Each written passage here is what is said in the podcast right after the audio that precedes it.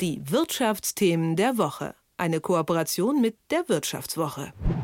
Wenn ältere HausbesitzerInnen Geld brauchen, um zum Beispiel energetisch zu sanieren, werden sie mitunter mit einem Konzept gelockt, das erstmal ganz wunderbar klingt. Sie verkaufen das Haus teilweise, dürfen aber noch bis zum Tod darin wohnen. Wie der Teilkauf genau funktioniert und welche Risiken er birgt, weiß Philipp Frohn von der Wirtschaftswoche. Schönen guten Morgen. Guten Morgen, Axel. Teilverkauf des eigenen Hauses. Wie funktioniert das? Erstmal ganz grob umrissen, habe ich es ja eben schon. Also, wie viel kann man denn vom Haus verkaufen? Ist das die Hälfte oder geht das auch nur zu kleineren Teilen?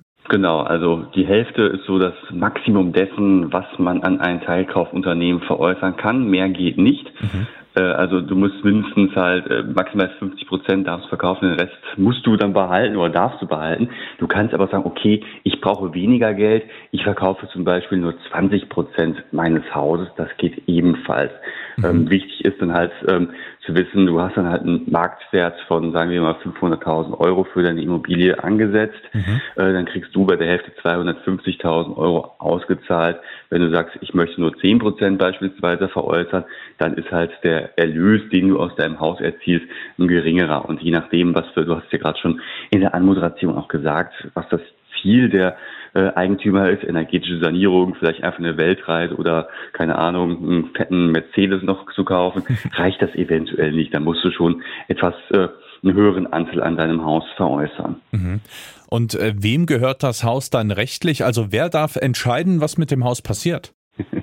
Genau, also dann holst du dir quasi einen Miteigentümer ins Boot, wenn du halt beim Teilverkauf mitmachst. Mhm. Das Haus, das gehört dann beim 50-50-Verkauf zum Beispiel zur Hälfte dir und zur Hälfte halt dem Teilkaufunternehmen. Äh, für den Verbraucher ist das Gute in dem Fall, dass er weiterhin halt ein lebenslanges Wohnrecht hat und sogar ein Mietbrauchrecht. Das heißt also, er darf mit der Immobilie weiterhin machen, was er möchte. Also wenn ich die Entscheidung fälle, ich möchte jetzt hier meinen Garten umpflegen oder eine Wand einreißen, das darfst du weiterhin alles machen, ohne mit dem Teilkaufunternehmen das absprechen zu müssen. Mhm. Ähm, allerdings, und das ist halt so der Haken am Mietbrauch, äh, alle Kosten, die dafür anfallen, sind dann auch erstmal auf deiner Kappe. Also auch Grundsteuer muss ich komplett alleine zahlen, obwohl ja das Grundstück ebenfalls zur Hälfte dem Teilkaufunternehmen gehört. Das ist ja auch im Grundbuch alles so abgesprochen, sage ich mal. Mhm. Äh, also ich habe da die Kostenverteilung schon mehr auf meiner Seite, auch wenn es da momentan, das sieht man bei den Anbietern, so einen kleinen Shift gibt. Also die versuchen dann, oder die äh, versprechen dann jetzt auch, okay, wir beteiligen uns zu gewissen Anteilen an der energetischen Sanierung, bezuschussen das mit einigen 10.000 10.000 Euro. In der Regel ist es aber so, dass äh, die Kostenverteilung trotzdem noch nicht ganz 50-50 ist, außer bei der deutschen Teilkauf, die sagt wirklich, wir beteiligen uns gemäß unseres Miteigentumanteils, beispielsweise 50 Prozent. Mhm. Ähm, ich habe ja auch gesagt, dass man in dem Haus wohnen bleiben darf. Welche Bedingungen gelten denn da? Genau, das ist so ziemlich der Haken. Also diese Teilkaufunternehmen, die machen das ja nicht äh, für Luft und Liebe, sondern weil es halt für die ein Geschäftsmodell ist. Mhm. Einerseits halt durch den späteren Verkauf des Hauses. Äh, da erhoffen die, äh, einen Gewinn zu erzielen. Jetzt könnte man sagen, ja, ja mitten in Immobilien Crash kann man nicht sagen, aber zumindest in der Immobilienkrise ein Haus verkaufen ist schwierig. Wie wollen die da Gewinn machen? Ja, da sichern die sich schon mal ab. Die sagen nämlich, wir machen 17 Prozent Gewinn durch den Verkauf des Hauses. das heißt, wenn es in dem Zeitraum, wo ich drin lebe und bis ich mich entscheide, ich verkaufe das Haus dann doch, kein Gewinn zustande gekommen ist, dann muss ich ja diese 17 Prozent von meinem Verkaufserlös abziehen. Das heißt also im Zweifel muss ich erstmal draufzahlen. Das schmälert dann halt äh, meinen persönlichen Erlös aus dem Haus. Und der mhm. zweite Punkt ist, worauf du wahrscheinlich auch gerade hinaus wolltest, das ist natürlich auch nicht umsonst, weil ne, das Unternehmen hat dann halt die Hälfte des Hauses, kann damit aber erstmal ja nichts machen. Das heißt, die wollen dann halt äh, auch in der Form eine Art Miete sehen, nämlich das sogenannte Nutzungsentgelt. Mhm. Das muss ich dann halt jeden Monat zahlen, das ist im Prinzip wie so eine Miete. Äh, und das ist halt ziemlich gestiegen. Also äh, vor zwei Jahren zum Beispiel äh, waren das noch zwei Prozent des, äh, äh, des Erlöses, sage ich mal, der Kaufsumme. Mhm. Und jetzt sind es halt fünf Prozent. Das schlägt halt ziemlich durch. Also wenn man mal schaut, bei einer Auszahlungssumme von 250.000 Euro wären das früher so um die 416 Euro monatlich gewesen und jetzt 1040 Euro ungefähr nur fürs Nutzungsentgelt. Und das ist natürlich schon eine Hausnummer, wenn man bedenkt, dass ja gerade das Konzept für Senioren ist, die ja äh, in irgendeiner Form Geld benötigen. Mhm.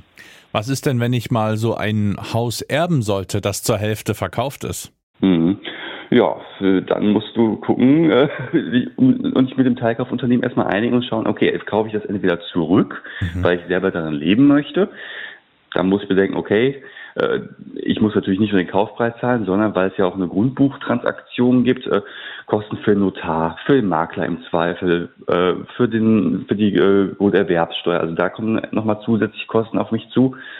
Aber man könnte auch natürlich sagen, okay, das Haus wird jetzt komplett verkauft, dann ist das umgekehrte Spiel im Prinzip äh, und ich muss dann noch äh, weitere Kosten tragen, wie zum Beispiel ein sogenanntes Durchführungsentgelt. Das erheben die meisten Anbieter, wenn halt die Immobilie am Ende komplett losgeschlagen wird. Das zahlen entweder halt die Erben oder wenn ich jetzt zum Beispiel Senior bin und mich entscheide nach zehn Jahren, okay, äh, Teilverkauf schön und gut, aber ich ziehe jetzt doch ins Seniorenheim und möchte das Haus komplett loswerden, äh, dann muss ich halt nochmal hm, eine Gebühr zahlen, dass es halt komplett losgeschlagen wird. Und die ist auch dann ziemlich happig teilweise.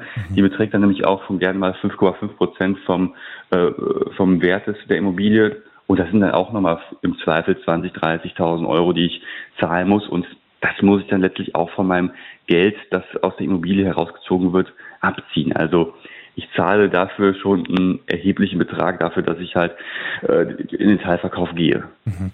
Das klingt ja schon eigentlich auch nach einem sehr undurchsichtigen, ja fast Kreditgeschäft. Was sagt denn die Finanzaufsicht dazu? Genau, das ist halt die Argumentation von Kritikern, die sagen, ja, im Prinzip liegt ja einfach schlicht und ergreifend ein Kreditgeschäft vor, weil ich ja irgendwie äh, eine Art monatliche Rate zahle, mein Nutzungsentgelt. Es gibt eine Immobilientransaktion, dementsprechend liegt ja ein Kreditgeschäft vor, sagen die Kritiker. Ist aber tatsächlich gar nicht so einfach zu beurteilen. Das sagt auch die BaFin, die ja jüngst auch vor dem Modell gewarnt hat und vor den Risiken. Na, es ist ja zum Beispiel auch so, wenn ich die Rate nicht mehr zahlen kann, ja, dann hat natürlich der Teilkäufer das Recht, auch meinen Vertrag zu kündigen und im Zweifel verliere ich mein Haus. Das ist das Schlimmste, was passieren kann. Mhm. Und äh, bezüglich der Kreditfrage, da reagiert die BaFin aber momentan etwas, äh, ja, beschwichtigend, sage ich mal. Die sagen nämlich, okay, man sieht, dass die Anbieter hier versuchen, äh, den Eigentümern entgegenzukommen im Sinne von, wir beteiligen uns an einer Sanierung und das wird jetzt zum Beispiel keine Bank machen. Ne? Also mhm. die Bank geht ja nicht zu dir und sagt, du, du machst jetzt hier eine energetische Sanierung, wir geben dir ein bisschen Geld. Und wenn das vorliegt, dann spricht es eher dafür, dass kein Kreditgeschäft vorliegt. Äh, wäre jetzt die Entscheidung, oder steht die Entscheidung im Raum, ja, hier liegt ein Kreditgeschäft vor, dann hat man nochmal mit ganz anderen Problemen zu kämpfen, weil dann wäre natürlich auch eine Rückabwicklung eventuell im Raum, weil ja mhm. kein, äh, kein Kreditlizenz vorliegt. Und das ist natürlich in dem Fall ein absoluter Super-GAU.